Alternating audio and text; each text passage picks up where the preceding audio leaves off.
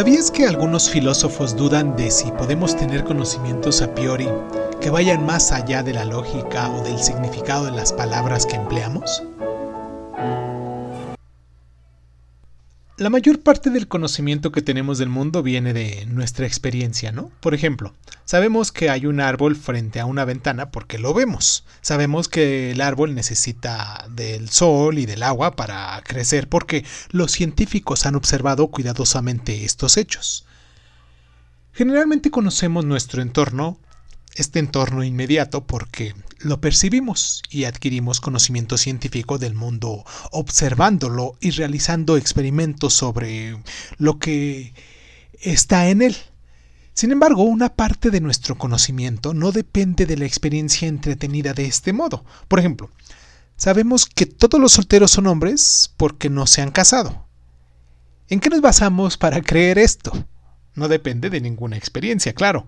Si fuera así, deberíamos salir a la calle e investigar a cada soltero para determinar si se trata de un hombre que todavía no se ha casado para saberlo.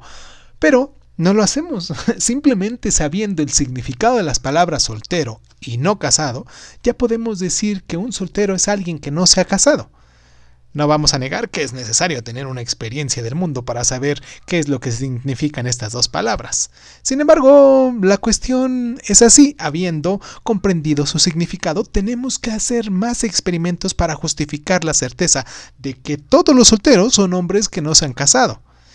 Es más, ¿qué experiencia podría llevarnos a negar que todos los solteros son hombres que no se han casado? Si no es posible tener una experiencia como esta, podríamos decir que la base de que creamos que es cierto es independiente de nuestra propia experiencia, ¿no? Aquel saber que no depende de la experiencia se conoce como conocimiento a priori, porque está demostrado sin tener que apelar a esa experiencia. Otro ejemplo de este conocimiento son las expresiones matemáticas. Sabemos que 1 más 1 dan 2. Sin embargo, no hemos llegado a este conocimiento a través de la experiencia. Una buena prueba para saber si es justificable hacer una afirmación a priori es ¿Estaríamos dispuestos a negar esta afirmación si la experiencia nos dijera lo contrario? Es decir, que 1 más 1 es igual a 2 es un conocimiento a priori. Es lo mismo que decir que no tendríamos que ir en contra de esa afirmación independientemente de cuál fuera el resultado de nuestra experiencia. ¿Sabías que hay otros que defienden que no tenemos nada parecido al conocimiento a priori y que incluso nuestros conocimientos sobre las matemáticas o la lógica aseguran depender de la experiencia?